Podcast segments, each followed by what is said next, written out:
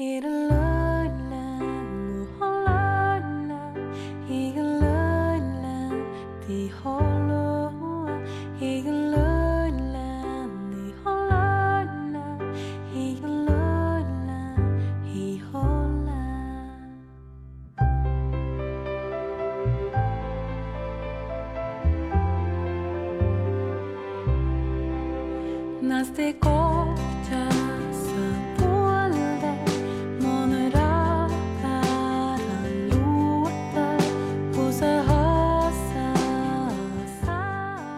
Hello，大家好，您现在收听的是汤小电台，小编聊汽车，我是汤姆。大家好，我是杨广。嗯，又是我们哥俩。啊呃，这期节目呢是一个呃原坑节目。为什么这么说呢？就是在很久很久以前啊，我们有一个听友啊，就跟我们说，你们聊一下北欧的汽车品牌吧，聊一下沃尔沃、萨博、斯堪尼亚啊、科尼赛格这些啊汽车品牌。但是因为反正种种原因吧。嗯，最终呢，这个节目一直呢就没聊。然后今天，呃，算是终于吧，把这个坑给填上了。终于拿出这个啊一期节目来啊聊聊这些呃传奇的汽车品牌，一一些呃不世俗的汽车品牌。呃，我们在前两期的节目中提到过一个概念，叫做啊不打正面战场。啊，你要是一个汽车品牌想活下去，一定要跟人家打正面战场，一定不能啊想叫做曲线救国也好，想叫做呃投机取巧也好。但是呢，呃，说的很难听吧，就是像沃尔沃跟萨博这个品牌啊，就没有在打正面战场。他们，嗯，我一直说造汽车其实就像打游戏嘛，就是人加技能点儿这这么一个概念，就是你一辆车。呃，如果你的成本假如是十万块钱，那你就获得了十个技能点。你把这些技能点都加在哪里啊？有些厂商像丰田、本田，它可能就是非常的平庸，把每个性能都加两个技能点，一共五个方面，每项都是两个。而沃尔沃跟萨博这个品牌，它可能把八个技能点都加在安全性上了，其他在配置啊、空间什么等等动力这方面做的都不够出色啊。所以呢，他们。嗯，按照我们之前的那个理论，就是没有打正面战场，没有打正面战场的后果是什么呢？就是这两个品牌呢，呃，萨博已经就是就算半倒闭的状态吧，半破产的状态，这个品牌就完蛋了。呃，沃尔沃呢，幸运的是，福特把沃尔沃卖了以后呢，被中国这个李书福李先生看上了，然后呢，咱们中国人还是怀有极大的善意。然后把沃尔沃，吉利把沃尔沃买下来以后呢，也没有去压榨沃尔沃，而是让北欧人继续，让瑞典人继续研究他们的这个啊汽车。然后呢，最终呢，新的 XC 九零包括 S 九零跟 V 九零这些车，你能看到一个强大的沃尔沃又活过来了，一个传奇的沃尔沃又来到了我们的身边。那本期节目呢，回归正题啊，聊聊北欧汽车。呃，一说到啊，这个沃尔沃这个品牌来说，大家可能呃要聊到它这个品牌是怎么来的呢？其实不得不提到一个叫做 SKF 的，这是一个北欧的啊生产轴承这么一个啊起家的这么一个品牌。然后呢，沃尔沃的这个两个创始人呢，都是啊跟这个品牌有着不密切的这个关系。然后呢。在很长一段时间，沃尔沃刚开始的啊成立的时候呢，实际上就是 SKF 的啊汽车部门，后来被拆分出来了。然后沃尔沃这个品牌在啊一九二零年代，终于啊成立了一个呃公司，然后再开始生产汽车。就是沃尔沃这个品牌，呃，说到一个词儿的话，就是安全性，就是它这个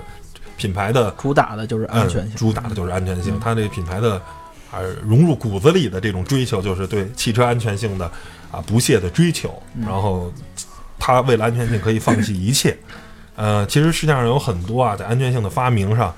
啊，都是沃尔沃发明的。比如说，在一九五九年的时候，沃尔沃就发明了三点式安全带。这个对于整个现在人类来说，你的所有的汽车的安全的建立，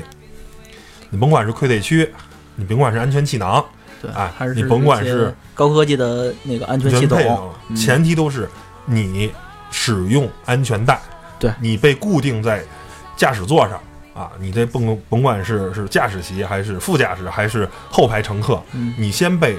前提是你现在被固定在车里，这时候我的溃退机才能起作用，这时候我的安全气囊才能起作用。因为很多车的时候，你不系安全带，没有那个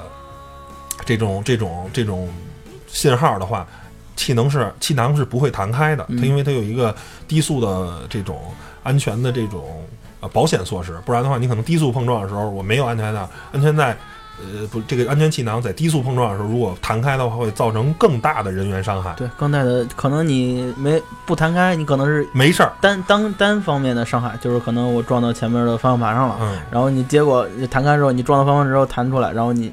因为安全安全气囊是可以杀人的，对对对，造成多次伤害。对，所以这个就是三点式安全带，是这个啊，可以说是人类啊汽车。发明以 来最伟大的一个安全配置。对，从啊国外的有些媒体的统计说啊，仅仅因为三点式安全带这一项发明，就救了数百万人在交通事故中因此而幸存下来。对，所以说可以说是最伟大的。咱说到安全带，就是现在很多人像一些，比如说呃所谓的老司机，嗯，然后。他没有系安全带习惯，或者说还弄一个那叫什么安全带那片的那个卡口卡扣，或者说他那个把安全带从后背背过来，然后插上，就是就是很自欺欺人。这个这个这个，我觉得。嗯，不管出于什么理由吧，就是呃，开车系安全带不，而且不光是驾驶员跟副驾驶，包括后排的乘客也请你系上安全带，这是一个非常重要的。因为这个年代不是说我开车水平高，我不撞别人，他架不住别人撞你啊。对，不定指不定什么东西飞出来给你弄出来，对吧？所以，而且还有还有就是一点是安全带，它是有一个就是。预紧的功能就是平常大家系的时候，就是您可可能轻轻的从那个安全带那个呃那口口里，然后抽出来之后插上，然后觉得哎，我我轻轻的拉它是松的，但是您您可能就是您可以试一下，就快速的拉一下，比如呃很就是很暴力的蹬一下，蹬一下之后它就锁死了，这就是它就是。在您发生事故的时候，或者说经过被激烈碰撞的时候，然后它就是自己的，就是由于惯性嘛，身体会往前移或者往后移，怎么着？然后它安全带勒勒住你，然后进行锁死，就是把你固定在座椅上，嗯，就是使您使您自己就是避免一些伤害。嗯，还有那个像什么安全带的气囊啊，沃尔沃的有些车型也在装备，这就是啊，不光是前面有这个这个呃。呃，方向盘的气囊，甚至连安全带，安全带里面啊也有这个气囊，然后让你相对的胸部的受到的冲击啊，要不然这安全带实际上勒一下也挺疼的，对。对，也会对你的身体造成一定的伤害。而且系安全带还有一些误区，可能大家就是安全带勒得慌嘛，然后我就是有人偷懒，我多抻出点来，也让它松点儿。然后有很多车型，像就是高配点奔驰啊、宝马啊，很多车它有一个安全带那个自收紧功能，就是说您系好安全带之后，它往回收点儿，然后给您勒紧了，嗯，要提醒您别这么那个，别别松着系，松着系之后，万一出事儿，我这勒不住您，是吧？勒不住您，您会造成出出出一些伤害，就还不如不系呢，是吧？勒着脖子怎么办？一勒哎，吐舌头了，嗯。然后对你这安全带一定就是啊。一定要系好，而且很多车这个安全带是可方向啊，就上下，嗯，上面这个两点是可调的，一定要调到你自己合适的位置。比如之前啊，假如说我这种大高个做完了，我可能是调的比较靠上，杨广这个相对身材比较啊，迷你一点啊，袖珍一点，你这该往下调往下，你说你往上调，非得从脖子那儿勒着脖子，对，你到时候真的出现一些事故时候就不安全了。所以啊，也借此吧，这沃尔沃。啊，在一九五九年就发明了三点式安全带的这个点，然后呢，给大家普及一下安全带的这个知识。然后到了一九六七年的沃尔沃又啊，为了人类呃，发明了一项非常伟大的一个东西呢，就是后向式的儿童安全座椅。这个是什么意思？就是大家一般啊，咱们常见的这个座椅呢是正向的，就是你在坐上实际就是一加高的坐垫，冲前。哎，对，然后你跟乘客是一样的，但是这个所谓的什么后向式啊。呃，儿童安全座椅其实最简单啊，咱俗话就是提篮儿。儿童这个提篮儿就是倒着坐的，你这个儿童是冲着这样，这样的话，在重大这个撞击的时候，你的这个正好这个力的方向是反着的，所以呢，对儿童的这个颈椎相对的伤害能比较小，因为你一撞的时候，前方发生碰撞的时候，这个人有一个特别大的往前的惯性，这样，因为你被勒住了嘛，勒到你的身体，你你的头就一下会往前倾，因为这个像这种提篮呢，一般都是三岁以下甚至两岁以下的儿童在使，他的他对他的脊椎呢是特别特别的软脆弱，如果你一一旦发生碰撞，你人往前这么倾这一下的话，大人没事儿，你脊椎够坚固啊，够够够硬，而小孩呢，他脊椎没有那么。他的这个脖子没有那么大的这个啊强度，一下可能就承受不了。对，一下就小孩就可能就脖子就折了。对对，这非非常可怕。所以这种后向式的儿童安全座椅也是一个非常伟大的发明。也同时也提醒大家，就三岁以下的小孩最好是其实是十二岁以下，甭管是这种刚开始三岁以下是提篮的，然后在之后正向的座椅。对，呃，这个是啊，也希望吧。但是国家反正一直是有这种意愿嘛，要把这个。儿童安全座椅做成立法，但是我希望早日能立法，就是必须乘坐儿童安全座椅。这是就像开车系安全带一样，这是一个行车安全的必需品，不得就是不能有商量的余地。呃，到了一九七六年呢，呃，沃尔沃其实不光是一个对安全有非常高追求的一个品牌，它同样是。为了环保，因为北欧国家，虽然我们没有去过，但是大家可以看各种的报道跟照片里，北欧啊、瑞典、挪威特别特别漂亮。然后呢，基本上就没有环境污染，特别蓝的天空，特别清的湖水。那这种血液、这种基因是一直注入北欧人跟瑞典人，他们造汽车不光是啊追求安全，还要追求环保。一九六七年的时候，沃尔沃。是首先使用三元催化器跟氧传感器的汽车品牌，到现在我们那车啊一说啊三元催化，那基本是标配啊，是三元催化不合格啊，验车时候不让过什么的这些，重新换一个啊，对对对，嗯这个东西啊，从很大上的这个方面能解决尾气排放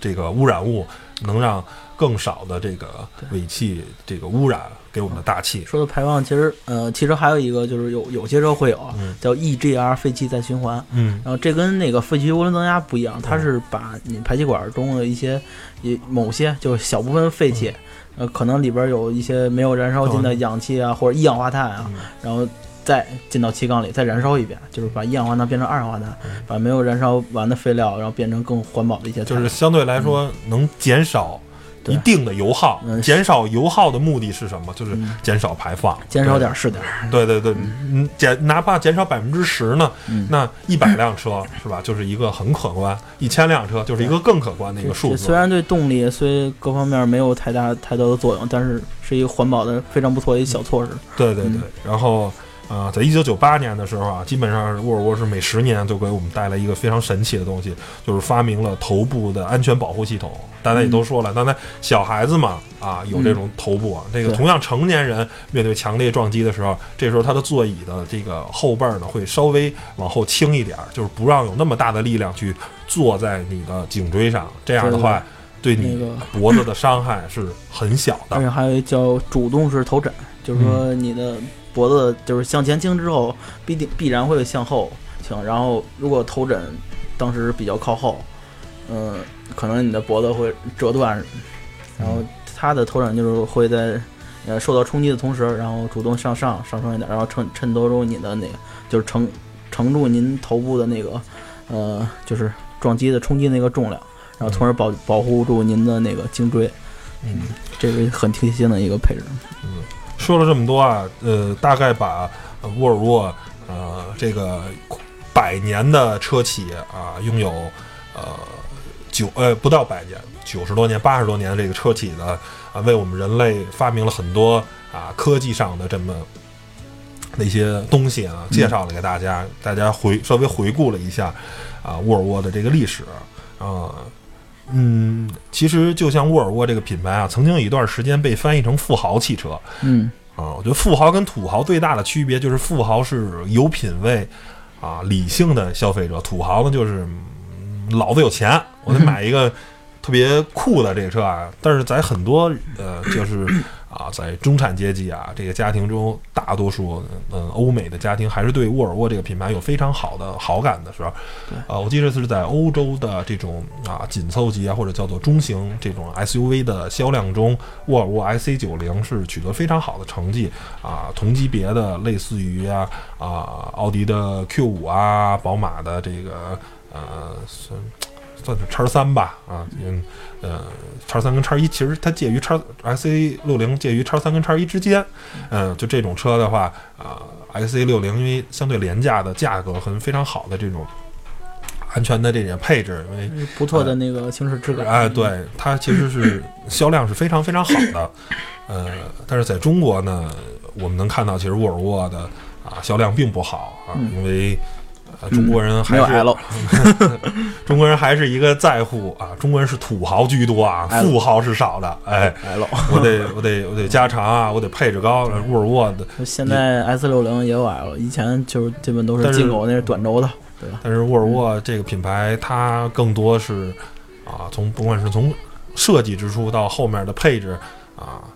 相对来说同级别来说，在高科技配置方面。确实是乏善可陈的啊！他把所有的啊精力都放在了安全配置上，更多的高科技配置是在安全上的高科技配置，而不是普通的那种，嗯，就是实用性啊，或者说就是炫技的那种高科技。对，然后甚至在机械层面上啊，之前也讲过啊，沃尔沃的所有全系的车啊，现在你能见到的全部使用的是横置发动机，对，因为沃尔沃认为纵置发动机在碰撞的时候，这个发动机啊会。因为溃退嘛，会有可能挤压到驾驶舱啊。对对。就因为它是横置，就是纵置的这个，你其实它它是不受力的。而横置的话啊，因为犄角的原因啊，我可以做到一受到撞击的时候，它发动机是往下掉的，嗯，不会侵占到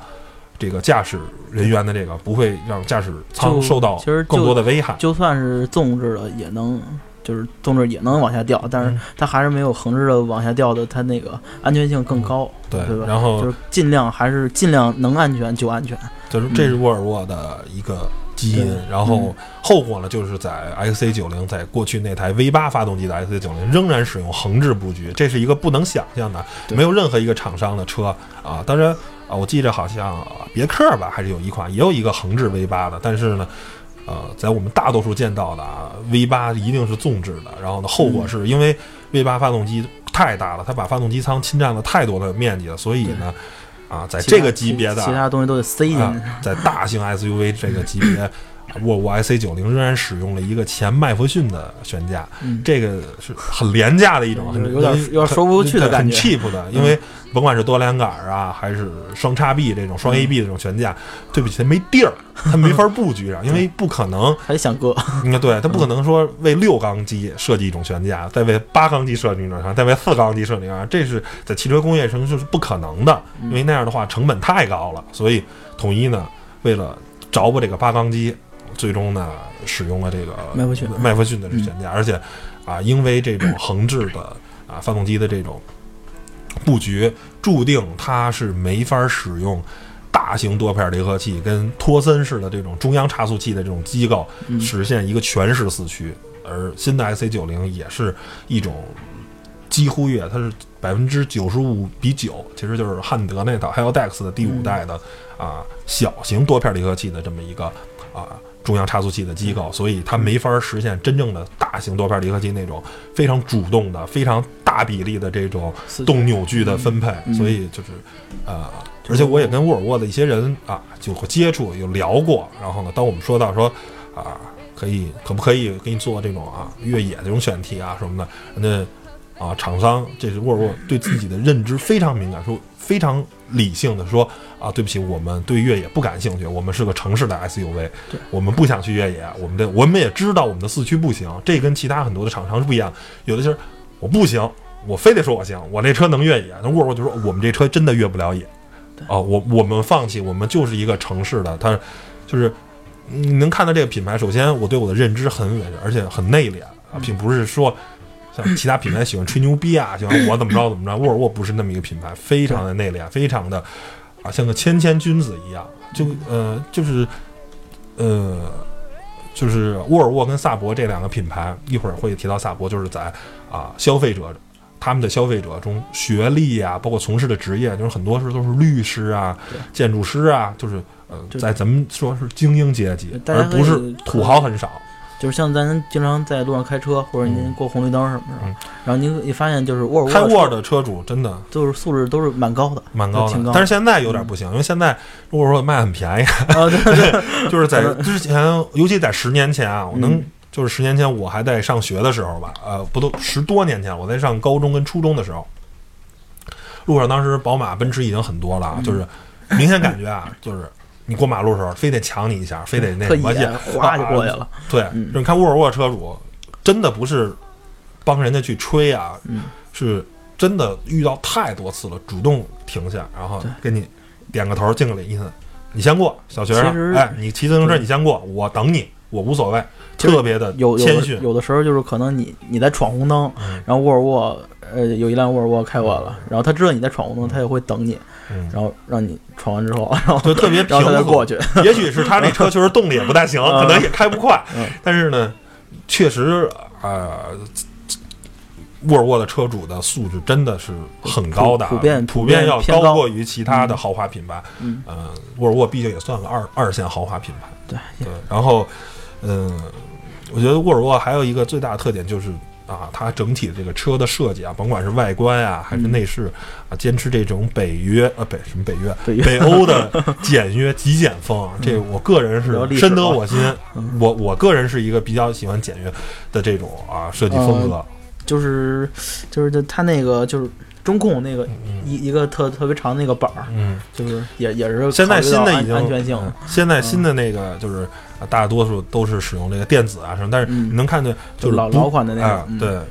老款那好多数字键钮特别多，我知道。就是对对对，然后进去之后，就是因为我也开过很多沃尔沃的，就是老款车，因为我我做二手车的嘛，然后就是感觉进去，嗯，不像奔驰奔驰或者奥迪那种很给你很强科技感，或者做工有多多那么精细，然后。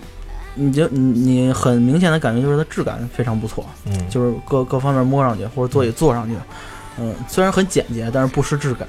然后而且还有它特有的北欧的那种范儿，就不就是不是很德系，就不像很德国的那种非常科技啊，非常那个就像大众那个家族的设计啊。但就是，是可能在配置方面啊，确实啊乏善可陈，但是呢。就是那种极简风啊，让你看着哎很舒服，没有那些花哨的东西。对。然后所有的东西都很贴心，然后座椅坐着也够舒服。说一挺人性化一动，就是它呃好多就是老款沃尔沃车型那个呃空调那个就是风向的按键是很人性化，就是一小人儿。嗯。然后它那个风向就是你头部，然后身体，然后脚部，你摁哪儿就是吹哪儿。就是特很人性化，就是一就一眼我能看明，就是他甚至我都不认字儿，我都能看明白这这是一个人。对对对，一人坐这儿，你想吹哪儿吧？对，想吹头，嘣儿摁头，非常的呃简单的沟通。然后呃，沃尔沃这个品牌在福特的手里的那些年啊，就是怎么说呢？福特好像没有对他倾注太多的东西，然后呢就一直在吃老本儿。然后呢，好在。我们那个年轻的这个汽车品牌吉利迎娶了这个沃尔沃以后，然后给了沃尔沃人极大的啊这种自由。然后呢，曾经李书福说过一句话啊啊，造车有什么难的啊？造车就是一个这叫什么啊？四个轮子，一个发动机，一个两个沙发，这不车一个方向盘，这车不就走了吗？但是买完沃尔沃以后，跟沃尔沃的高管啊接触过以后，然后甚至还在传输一种理念，就是说沃尔沃的车。太以主观为为意识了，就是沃尔沃只造沃尔沃人喜欢的车，你为什么不满足消费者？消费者要更大，要要动力更好，要配置更全，那沃尔沃坚持住了。然后，呃，可能我想那时候李书福应该挺郁闷的，但是沃尔沃为吉利集团回馈了什么？就是在现在的吉利的脖子味儿的，嗯，这个这叫库布里先生。沃尔沃的前副总裁主抓设计的，现在是吉利集团的设计总裁。然后呢，为吉利带来了博瑞跟博越这辆车。沃尔沃坚持下来了。沃尔沃新的 XC 九零、新的 S 九零还是那个沃尔沃，它没有妥协，为市场妥协，它没有变成 BBA，没有变成变成奔驰、宝马、奥迪。坚持下来的后果就是，沃尔沃还是那个沃尔沃，还是那个优雅简洁的沃尔沃。然后为新的新的吉新的吉利带来了博瑞跟博越这两款啊，拥有非常多北欧元素的这么一款车，然后一下成功了。这个我觉得就是这是一种坚持的一种结果。嗯，李书福给了沃尔沃极大的自由，然后北欧人也回馈了李书福，让让让两让两款呃自主品牌的标杆的车诞生了。如果沃尔沃不是那个沃尔沃了，就沃尔沃还是福特那个时代的沃尔沃，那可能沃尔沃也没法带来博瑞跟博越这两款车给吉利了。这个就是大家说什么来着？啊，嗯，叫什么因果报应吧？就是你对人家好，别人也会对你好。福特就是现混到现在这个 这个样子了，在他手里守了，在他手里死了那么多汽车品牌，最后现在福特也就是也是也也就混到现在这个样子。还是到自己的吧。对啊，然后，嗯，关于沃尔沃的故事，我觉得。啊，可能说的差不多了，然后我们进行下一个话题啊。下一个话题就是啊，萨博。呃，关于萨博的历史，我已经不太想再多讲了。这是一个很悲惨的故事啊。如果说是沃尔沃对汽车安全是融融融在这个血液里，那萨博汽车的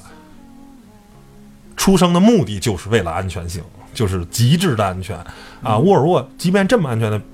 品牌在欧洲的碰撞测试中，也有不是五星的车型，而萨博全系的车型没有一款。但是它首先它产品线很短啊，第二呢，即便如此，全部都是拿着欧洲五星碰撞的车，而且他们这儿也做过测试嘛，把宝马三系跟五系啊都同样倒着调过来，然后从五米的高空摔下来啊，应该都记着。然后那个三系的 A 柱基本全部都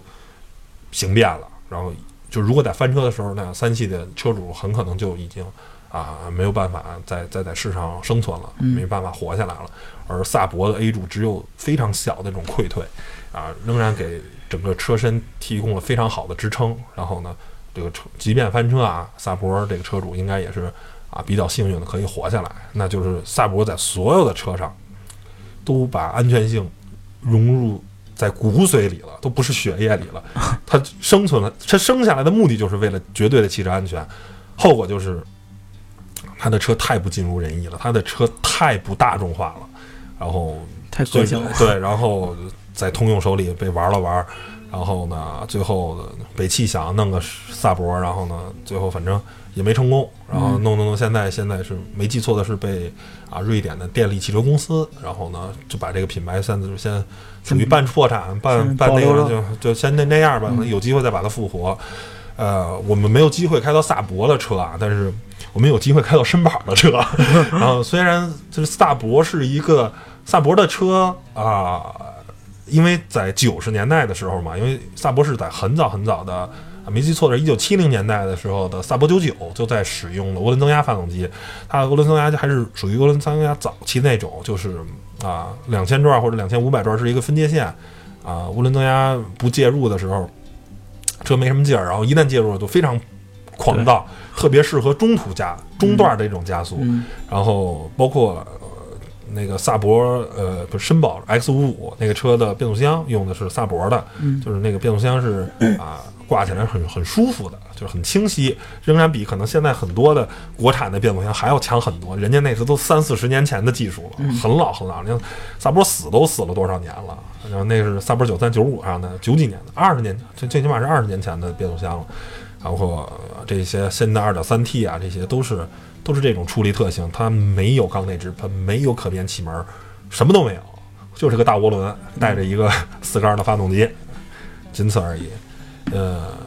嗯，这个我觉得，嗯，呃，挺悲哀的吧。萨博这么一个品牌，就沃尔沃放弃了一些啊，沃尔沃有些妥协，沃尔沃活下来了，萨博是完全不妥协，完全不放弃啊。就像它那个标志的一个一个北欧的一个神兽嘛，睿智啊什么的，但是可能可能在这个问题上显得并没有那么睿智，然后嗯，挺挺让人伤感的啊。这个品牌这么注重安全性的，把安全性做到极致的一个品牌啊，因为没有向市场妥协，也就这样了。然后毕竟啊，欣赏它的那些工程师啊，欣赏那些律师啊，相对人口人数还是少数嘛，在整个消费者的人群中。呃，没有足够的购买力，这个品牌也就完蛋了。然后，呃，其实跟呃这个呃萨博同门的，还有一个叫做斯堪尼亚的品牌。你没发现这两个车品牌的标识都是一样的吗？那是两个公司在之前有一个组合吧。然后这个车现在归在大众旗下啊，斯堪尼亚，这是非常牛的一个卡车的一个品牌。然后啊，能做到百万公里无大修啊。同时，其实要说的是，沃尔沃也是，就是真正的现在沃尔沃还在活着，就是沃尔沃的沃尔沃的卡车事业部。它的商用车事业部，对对，卡，其实还是在瑞典人的手里卖，是一直卖的。它的乘用车从福特再倒到吉利手里，它的卡车还是在瑞典人手里继续攥着，也是一个啊非常牛的这么一个卡车品牌。然后呢，它的这个啊发动机啊啊，它的这个就是很很很欧式的这种卡车。然后大家如果玩过这个叫做卡车模拟的这么一个游戏的话，在那里的车的有辆卡车能改到七百五十匹。一辆沃尔沃的一辆卡车，就是马力非常大，然后呢，就是很适合长途的这种运输啊，然后这两个卡车品牌确实啊，具体细节可能呃，我觉得对于我们来说可能一是我们不知道，二是我觉得呃，小编聊汽车嘛，好聊聊卡车，有有有有有有点怪，我们也就不再多说这个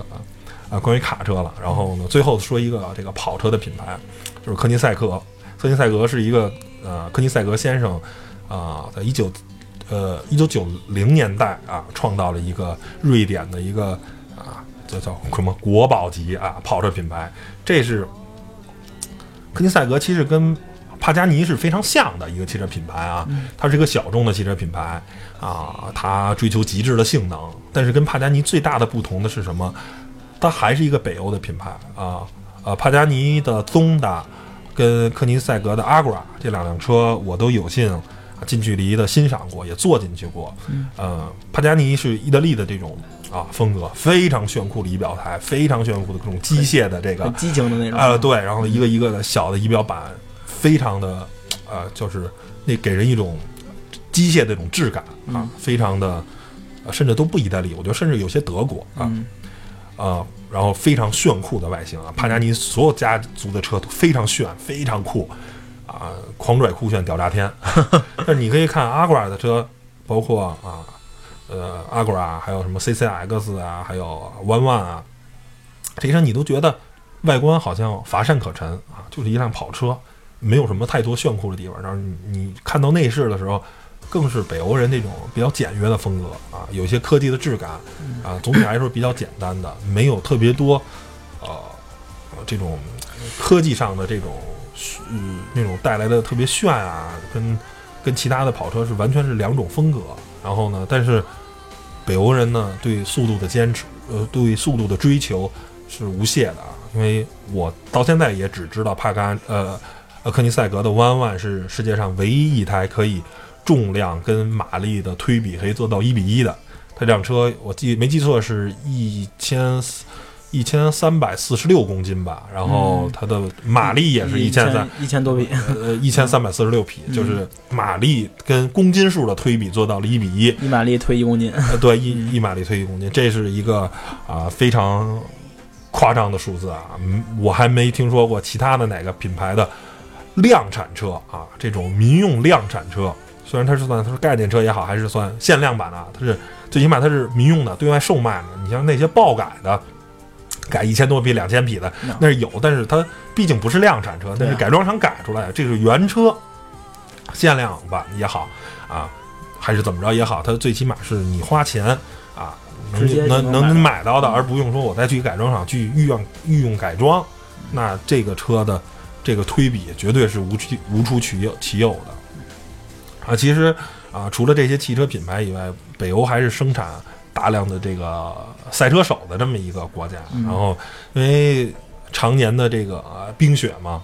然后这个呃，北欧这些国家的人，我听过一个很有故事、有意思故事，就是你知道在北欧拿驾照需要多长时间吗？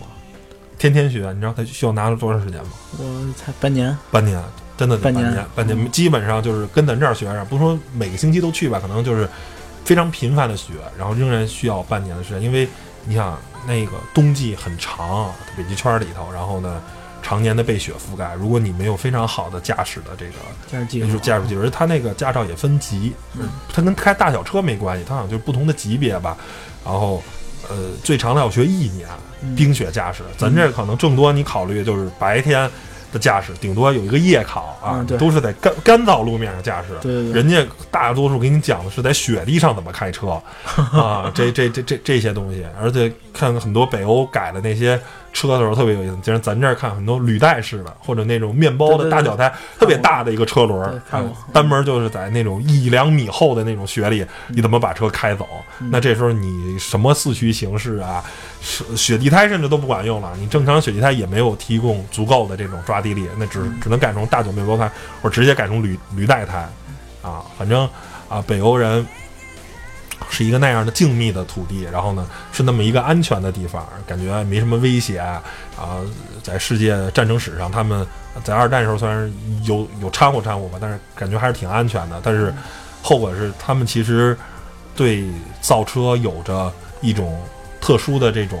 情感，他们更愿意把车造得更安全一些。他们内心也有很躁动的一面，比如像科尼赛格，包括沃尔沃的啊北极星。的产品，喷 star 那个还有这个萨博，其实内心中也是运动的，对啊，也是对速度啊，对激情驾驶是有要求的。北欧人啊，北欧这块土地吧，是一块很神奇的土地，他们为我们啊这个汽车人类汽车史上啊输输了一个浓墨重彩的一笔。虽然